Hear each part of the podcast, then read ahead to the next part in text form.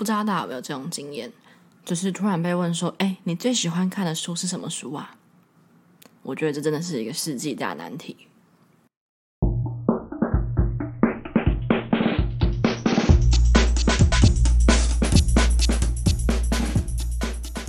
不伦不类，轮番上阵，欢迎来到同是天涯沦落人。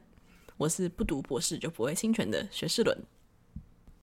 从小的时候，因为我是班上比较会写作文，或者是呃国文可以考比较好的学生，所以可能像是同学啊或老师啊都喜欢说：“哎，你这么会写作文，你这么会怎样？那你一定很喜欢看书吧？”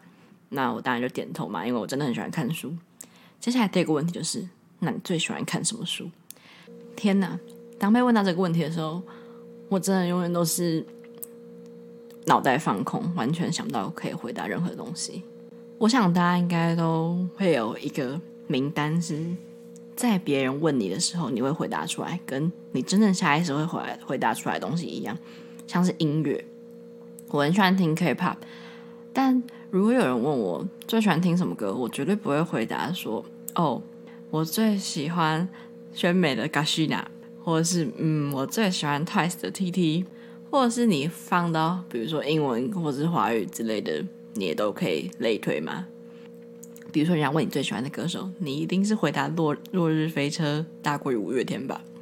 希望五迷粉丝不要打我，但大家就是会偏向讲一些听起来比较酷的东西，所以我都会说，嗯，我听一些韩国。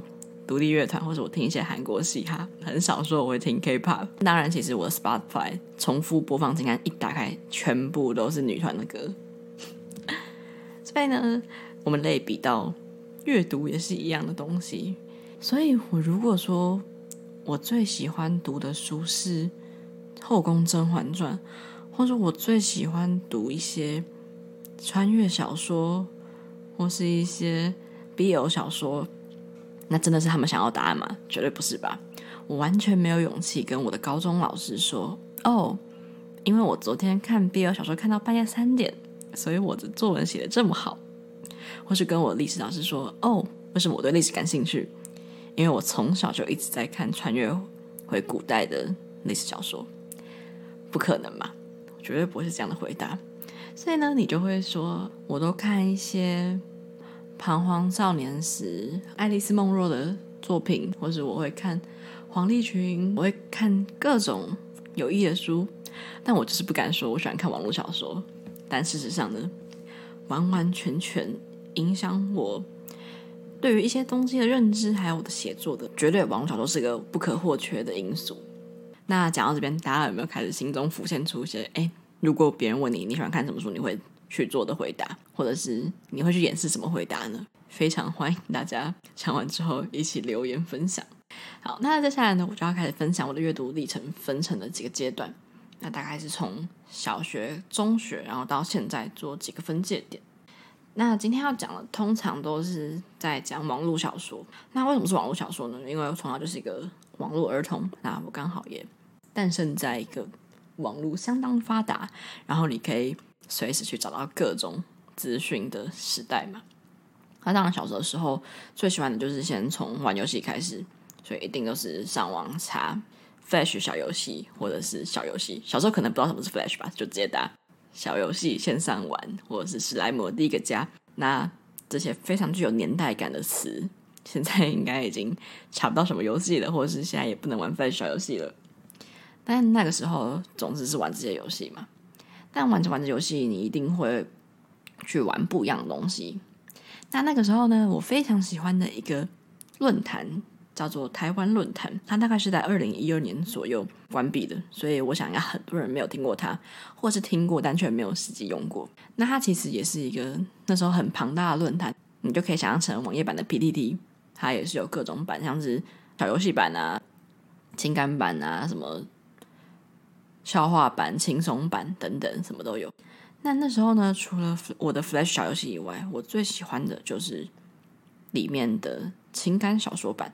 那情感小说版呢，其实你就把它当成是言情小说版。那里面就是会放一些各个不同网络作家他们在上面论坛上连载的各个小说。那我想我的小说启蒙就是从那边开始的。那个时候呢，还有一件很酷的事情，那时候有很多的作者，他们都会跟一个叫做 Best 的游戏平台上的创作者合作。那讲到 Best，什么是 Best 呢？Best 实际上是一个文字 RPG 的那种游戏平台，反正它就是主打是大家都可以做，大家都可以把自己的故事放上去，然后做一些，比如说像侦探游戏然后做一些什么养成游戏啊，你就可以想象是那种 RPG 游戏，然后上面有你自己画的人物，或者他们公版提供的一些人物，然后配上一些文字跟选项之类的游戏。那那时候我就是非常沉迷于。不停看小说，然后再不停去玩那个文字 RPG 的轮回里面，所以他们也会去跟作者谈一些授权，然后就可以授权把它做成游戏，那这样就会给造成一个双赢的互动局面。你就想象成现在的一些游戏 IP 或者什么 IP 改编成电视剧之类，就是这种互相授权的感觉。其实这种事情到现在也是一直都在做嘛。好，所以这个就是我一开始的最最最起源，就是看这些言情小说。那看着看着，你就会发现说，哎，突然有一群人开始在写穿越小说了。那时候我就发现到，原来还有个东西叫做穿越小说。那穿越小说，我就是从某个作者他写的说，他会写这篇是因为看到了某某小说的缘故，所以他也启发了写一篇女主角穿越到三国时代的小说。我那时候看完这篇之后，就是大受感动。我还记得是。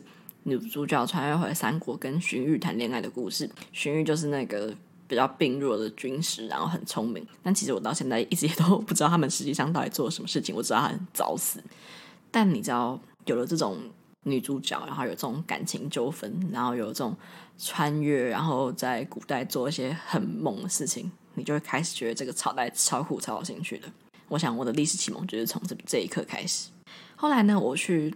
溯源了一下作者所讲的那一篇给他灵感的小说，我就发现哦，原来这些都是一些中国小说。那那个时候就是中国小说开始流行穿越的时刻。不过因为那时候还是有很多台湾的平台嘛，所以我都还是在继续看台湾论坛上面的东西，就不会特别去找一些中国的小说来看。但后来台论倒闭了，所以我很多喜欢的作者他们也都不见了，就是也不知道他们跑去哪里了。但你总知道，创作者他们就是需要一个平台去抒发，他不可能因为平台倒闭就再也不写任何东西。所以那时候呢，其实还有很多很多的文，就是专门放小说的论坛。那其实比起台论，他们整体的界面都进步的蛮多的。因为台论就像就是一般的网页论坛嘛，那你当然就是只能去一一楼一楼去回复啊，或怎样。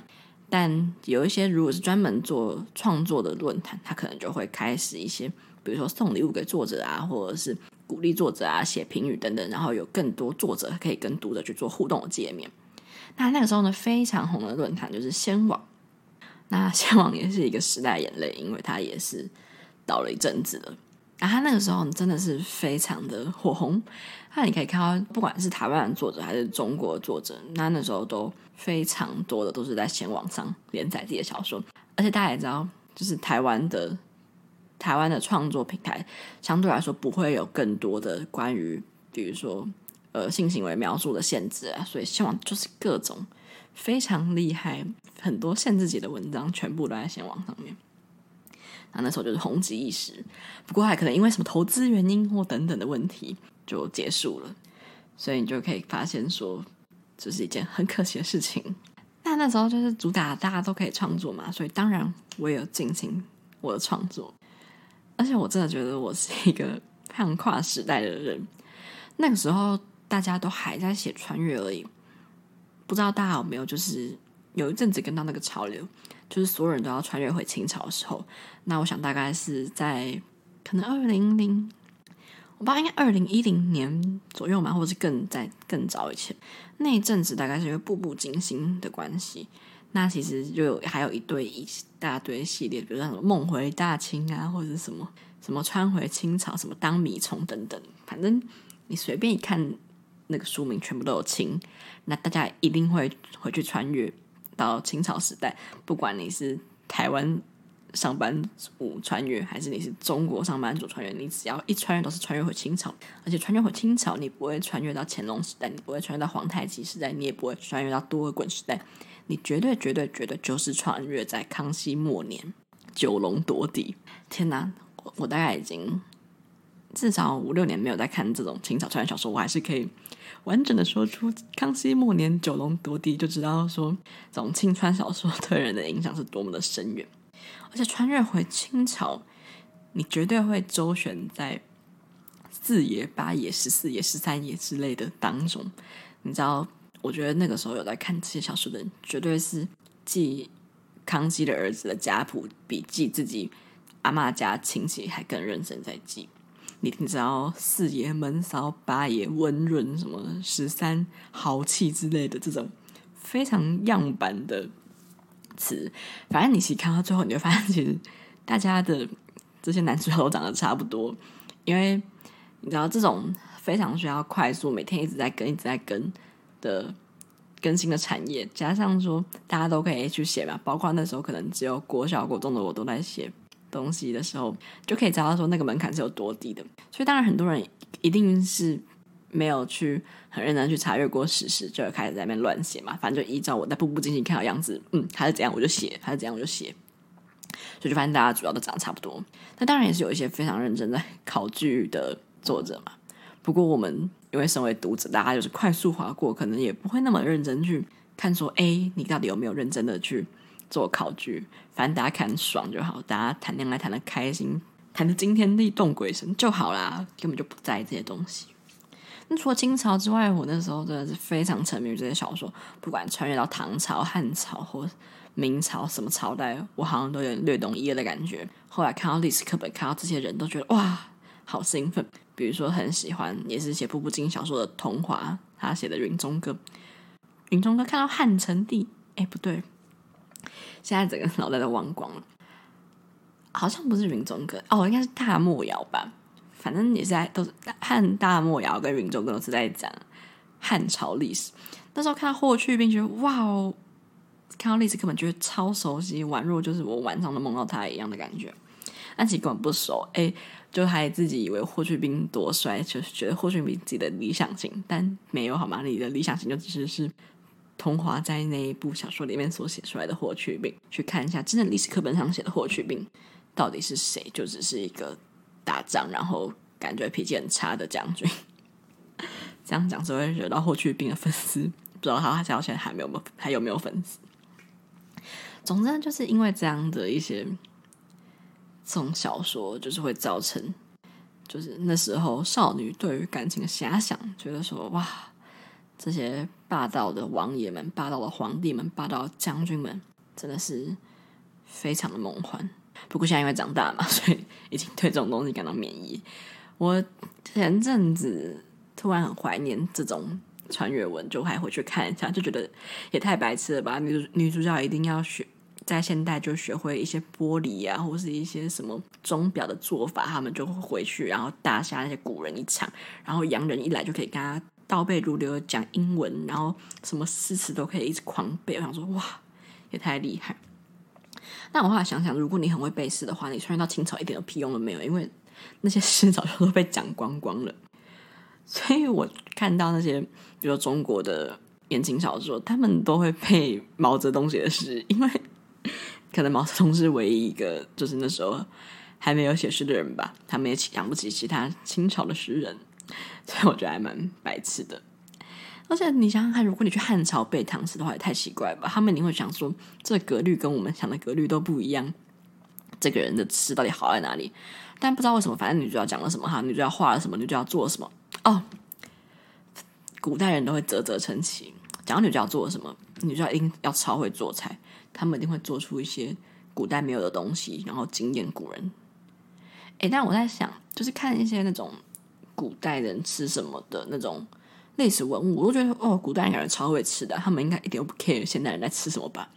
他们的东西都是那些山珍海味，都是那些皇家才能吃到的东西。他们真的会在意这些现代人随便做那种水果冰棒吗？我觉得古代一定超多这种东西吧。反正呢，因为小说的主角威能嘛，主角是可以做多做一切。哎，讲到这个，我整个话这个话匣子大开。好，那这边到这边暂时告一段落。这边是关于言情小说的部分，另一部分呢是同人小说。那我的同人小说经历呢，其实跟大家可能不太一样。大家可能是看一些呃动漫之类的，或像什么黑色篮球，或是其他等等。突然想不到有什么动漫 free 嘛之类的，然后开始进而去对于呃里面的里面角色的二创还是有些兴趣。那这边简单解释一下，不知道什么是同人的人。我可能解释的不是很好。那同人就是把已经有的，比如像影视剧本啊，或是动画啊、漫画啊，或是一些其他像是三次元真的东西，那你去做一个同样的角色，然后你去帮他做一个二次创作。比如说你不喜欢哈利、梅跟妙丽在一起，你就再写一个二创让他们在一起；或者是你觉得哎哪一个配对很赞，但是元素没有写出来，你就再把它拿出来；或者是嗯你觉得。哈利波特只放在古代实在太可惜了，我要写了一个现代哈利波特，那等等就可以算是一个二次创作，那就是我们所谓的同人。好，那我的同人起源呢，是源自于少女时代。好，少少女时代粉丝现在听到这边是感到非常紧张，想说我到底要说什么？在我小学那个时候，嗯，追星跟现在是不一样的，现在都是一些 Facebook、Twitter 或是 Instagram，大家会开一些。账号嘛，就像大家也都知道，Twitter 上会有很多站姐，他们专门去拍照等等的。但我觉得那时候追星的方式，我们是用论坛。那论坛它更像是一个资讯的集中站，它就是有固定的版主，但它就不像是，不太会是那种所有的照片都是我去拍的那种感觉，因为那个时候也不会大家就是随随便便可以飞去韩国嘛。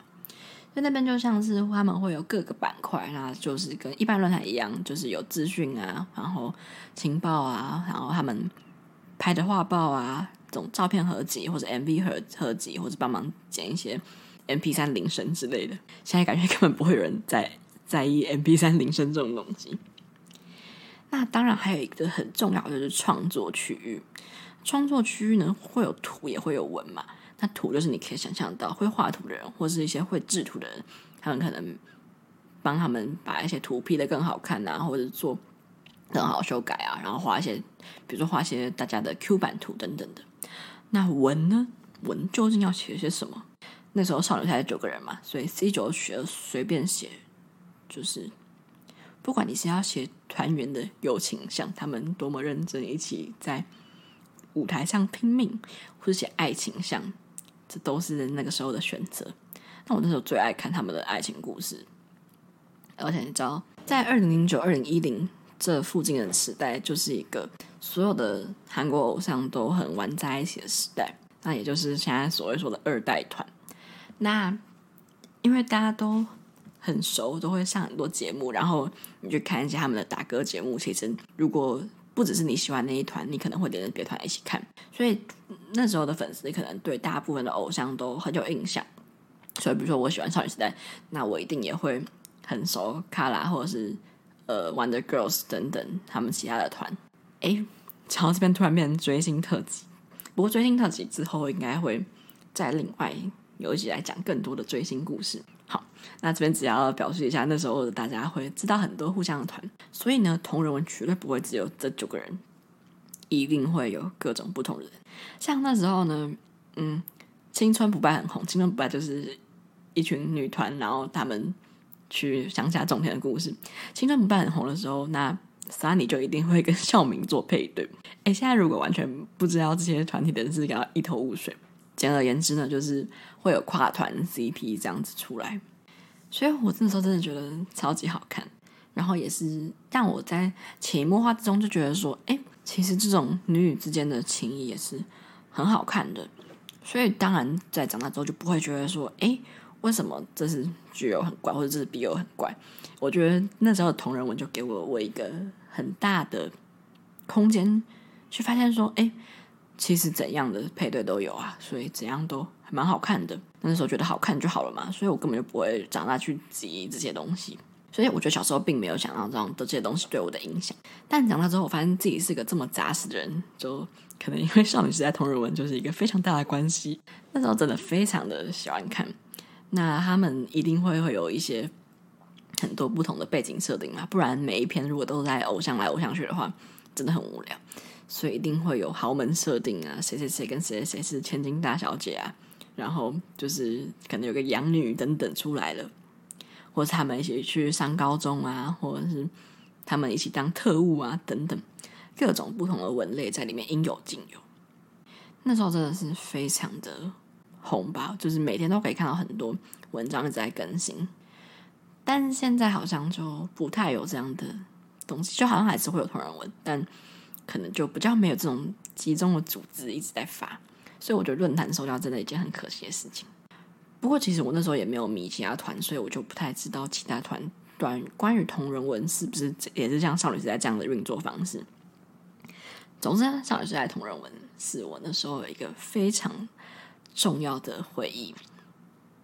不过，就像刚刚讲的，我也有去搜寻一下，就是我过去看的同人文，大概也是在两三年前的时候，我就发现，就是这个人物跟他们本人也差太多吧。就是现在所谓的 OOC，就是呃，他们二次创作的时候，让整个角色的。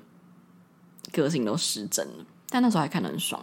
那时候就是好像只要挂上他们的名字，其实都觉得超好看的。但现在我觉得看就会发现说，哎，我把名字换成 A 跟 B 跟 C 根本就没差，好不好？我觉得他们就是会把一些很，他们就是会抽取一些很样板跟很突出的特征放到里面，但大家就会觉得说，哇，怎么这样？像 Tiffany 就会一直说英文，或者 Tiffany 就是一直有一直傻大姐的感觉，Yuna 就是会一直很。腹黑，然后欺负姐姐们这样子，那你就发现他们好像他们都在写差不多的特质，所以我就想，这好像跟刚刚讲到的超越我清朝一样，我觉得还蛮有趣的。不过当然粉丝会写更深刻啦，毕竟因为你知道，你写清朝你要去看的是史书，但如果你要写偶像，你就看一些综艺，或是多看一些他们上的节目之类的，应该就不会那么失真。但我现在看还是觉得还蛮好笑，以前都会为了这些东西半夜看到哭死。所以你想想看，如果国小老师问我在看什么，我真的不敢讲吧？那既然男女的讲过了，女女的讲过，那应该有我的男男启蒙吧？大家都想知道吗？那接下来讲一下我的 BL 启蒙，也是源自于论坛。他是觉得问论坛整个误了我一生呐、台湾论坛，少一下论坛，接下来什么论坛呢？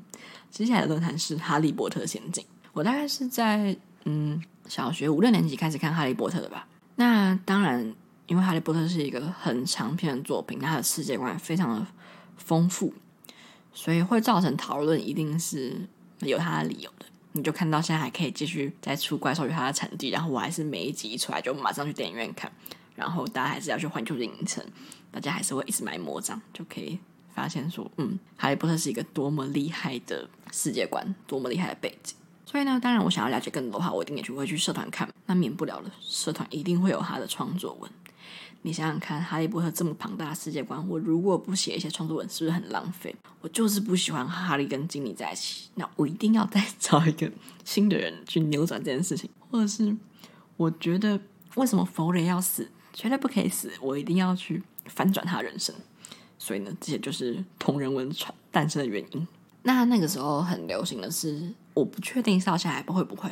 那时候很流行的是会用他们的世界观去创造一个自定的角色，然后让这个自定的角色去跟故事里面的人物去谈恋爱。所以大家也都会写一些：哎，我创造一个巫师，然后他怎样怎样的性格，然后我让他去跟谁发展故事。那我那时候呢，看到就是一篇他的自创角色跟史内普谈恋爱的故事。我看到中间才发现说：哎，原来是个男学生呢。那时候真的是也不会觉得怎样，就只是觉得哦，好酷哦，原来还可以这样子。我觉得很多事情都是一种你没有去探索到，你就会一直把自己局限在一个范围里面。但你一旦去看到，你其实也不会觉得那有什么，只是觉得说哇，还有这种东西的感觉，就有发现新大陆的感觉。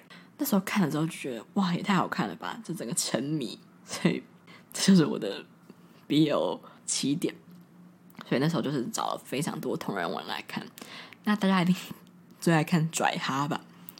拽哈就是我有讲这种东西，真的很好笑，全部用嘴巴讲出来，觉得超级羞耻。拽拽哈就是马粪跟哈利的配对，哦哟，好笑。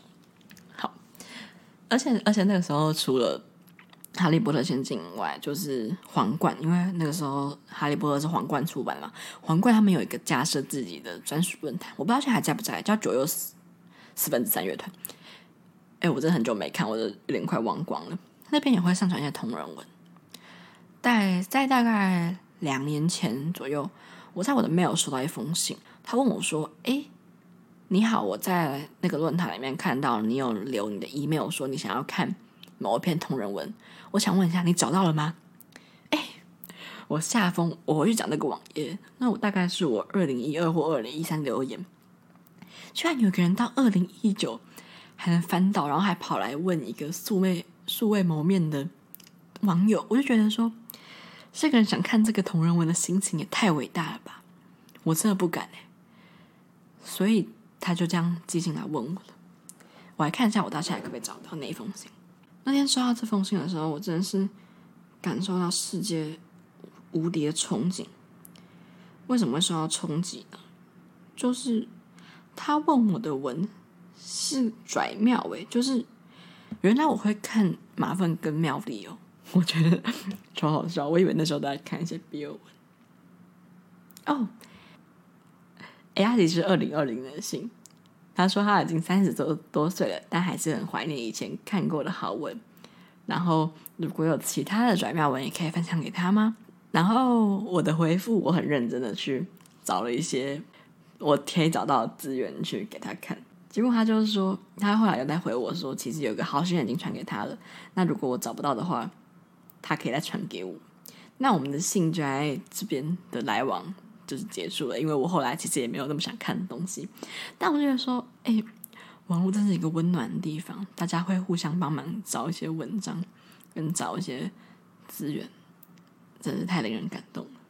我觉得很有趣的是，以前找这些东西真的不是很容易。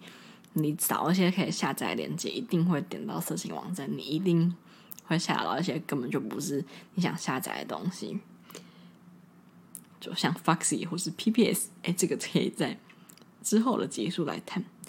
那我们都还是很认真的，一直在不停搜寻各种东西。但想到一下，现在其实方便超多的嘛，然后也一定有很多不同的教学，但还是会有很多很生手的人，你就想说。这个世界到底是怎么了呢？所以在现在，如果自己觉得某些事情太麻烦，不想去做的时候，我就会想一下过去那个勤勤业业、非常努力的在找各种不同东西小学时候的自己，为什么现在已经没有这个冲劲了呢？好，小圈子讨论到这个奇怪的结论。刚刚讲大概是一个小学到中学阶段的东西。哎，大家真的不要觉得我来。编故事，或者想说怎么小学、中学就在看这种东西，你知道，就是大家要记得，网络是很可怕的。只要有网络这种东西，小朋友是可以很快的长大的。那长大之后呢，当然就是开始会去看的东西就更多嘛，会开始去取舍了。那你会发现说，嗯，现在要找一些台湾人、台湾作者在原创的平台的东西，好像真的少了蛮多的，因为。先王倒闭了嘛，那可能是剩下的是像是 Popo 啊，或是一些可能现在正在努力的新平台，所以大家比较没有那种可以集散的地点。但反而你去看到中国的一些论坛，就像是什么晋江、长培、起点等等，那因为他们人很多，所以他们也把这个努力变成一个事业，很多人的做的职业就变成了网络作者嘛。那他们就是要非常努力的每天一直更新。一天没更新就要疯狂的道歉，道歉还要再多更两章节之类的，所以他们整个打开了一个就是网络创作相关的产业嘛。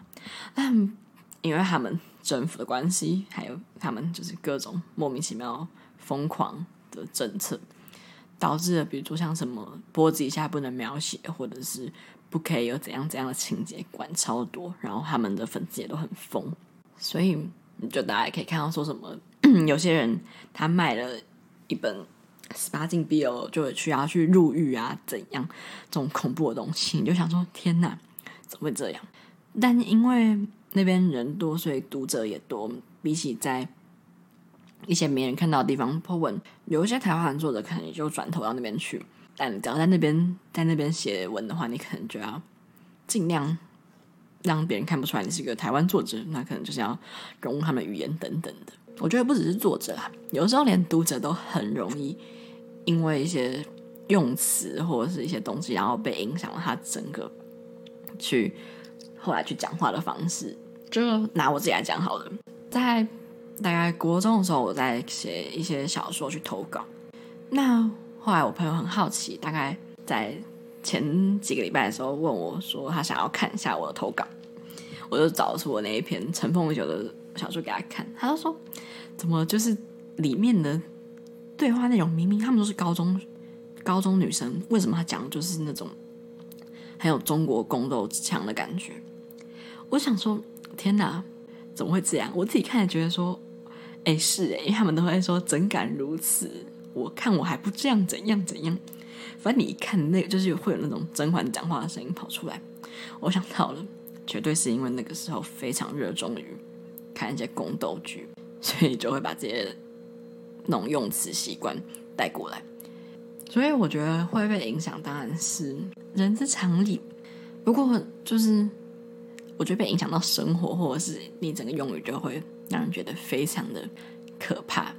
就像现在常常在讲文化统战，大家讲支语，讲视频不讲影片，讲充电宝不讲行动电源，讲洗面奶不讲洗面乳等等的。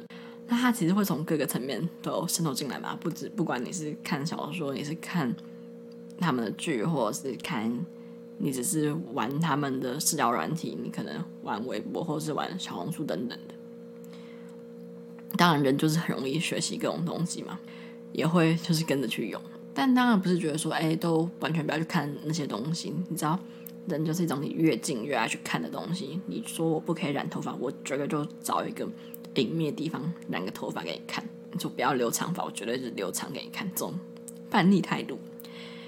那身为一个其实并不支持这些使用这些文字，但还是会持续看的，我是怎么想的？我是觉得说。我觉得看越多会跟更增进你的阅读识读能力嘛，但不知道啊，就是我觉得大家需要自己好好的去分辨，不是看人家小说或者是电视剧说什么是什么，就全部都学过来。虽然我觉得说会点开自己的人，应该也都不是这些软体或者是这些这些媒体的受众吧，只是觉得说。嗯，觉得很多我们原本的字就是这样被替代了，我觉得非常的可惜。然后你就会觉得说啊，为什么我们现在讲话都像是他们一样呢？就会觉得非常的奇怪。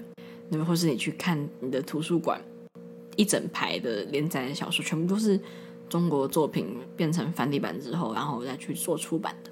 当然会看想说，哦，原来他们都是看这些东西长大的嘛，就是在讲比我们更小的这一代人。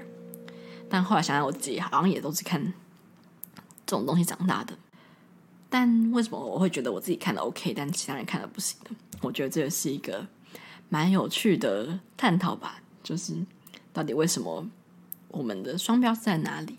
那怎样去做那样的一个权衡还是正确的？我觉得这是一件非常难的事情。突然从一个很有趣的阅读历程，变成一个非常震惊的议题探讨。那后来呢？那你知道这种东西看着看着还是会腻的吗？就是看够了这种他们都在写一样东西，就是大家主角大杀四方，然后题材是不断的一直求新求变嘛。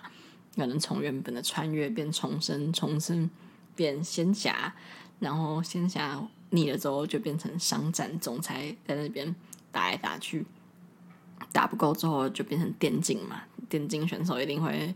称霸世界，打败韩国，我真的无法理解。就是 中国作品都很喜欢打打败韩国，但我就觉得说没有啊，韩国就是很强。那这种戏码一直在变，看来是会腻。所以后来呢，大概高中之后，我是迷上读诗集。然后高中就是会有那种很多无病呻吟的情感在心里。当然，这边并不是在说。诗集等于无病呻吟，只是会有很多想要讲的东西，我觉得我讲不出来，又懒得看那么长，又懒得看那么长的字，不想看一些小说，那就会选择读诗，因为你知道，诗又是一个很好分享的东西。如果你要拍你的小说到你的 story 上面的话，你可能要拍一整页；但是诗的话，你就可以只拍局部，就可以传达出想传达的东西。而且就像后来也有很多一些分享诗的脸书专业，像晚安诗啊，或者每天为你读一首诗等等的。所以那时候呢，我觉得那是对高中来说一个很重要出口。所以当然呢，我也有写诗。但现在看，都觉得写的够烂，而且我都还给他真的发了表在 PTT 的诗版上面。我想说，哦，当时候推文的人真的是非常宽容，因为我真的觉得自己写的有够烂，现在觉得真的是超废的。然后我那时候也买了很多诗集来去做收藏。那我要分享一个我最喜欢的诗人。那我最喜欢的诗人是叶青，但其实叶青的作品到现在就是只有两部，因为他已经过世了。然后现在那两部也是都没有要继续出版，就是他卖完就应该不会再再版的意思。但很幸运的就是我两本书都是有好好的收藏着，所以就觉得有一种细微的可以藏在心里的那种自豪感。他喜欢叶青是因为我觉得他的比喻都非常的巧妙，真的都是可以写到很深处的感觉，所以真的是非常的喜欢。不过后来长大之后，当然其他大家。听过作者，大家很多听过的诗人，我应该都是有看过。不过长大之后，好像就对于诗觉得好像没那么深刻，可能喜欢更具体一点的东西吧，所以就比较少看。那我大学之后，大概就会开始看一些社会科学相关的东西，或是一些比较严肃的东西。因为如果上了大学还在说我在看波西·杰克森，感觉。很逊哎哎，虽然波西杰克森也超好看的，大家应该都想过，在十二岁的时候会收到猫头鹰要去霍格华兹，或者是发现你要去混血营吧？我相信大家都会有的。希望有一集可以邀请看过这两部小说来跟我聊天。这种那之后可能就会开始看一些比较比较硬的东西，那就会你知道，如果别人问你你看了什么，那你讲的会心里比较有那种。嗯，气势觉得说，嗯，你看我是有在认真看书的。那这大概呢，就是我的整个阅读历程。那大家也欢迎分享一下你最喜欢看的书，跟让你印象非常深刻的书。那就到这边。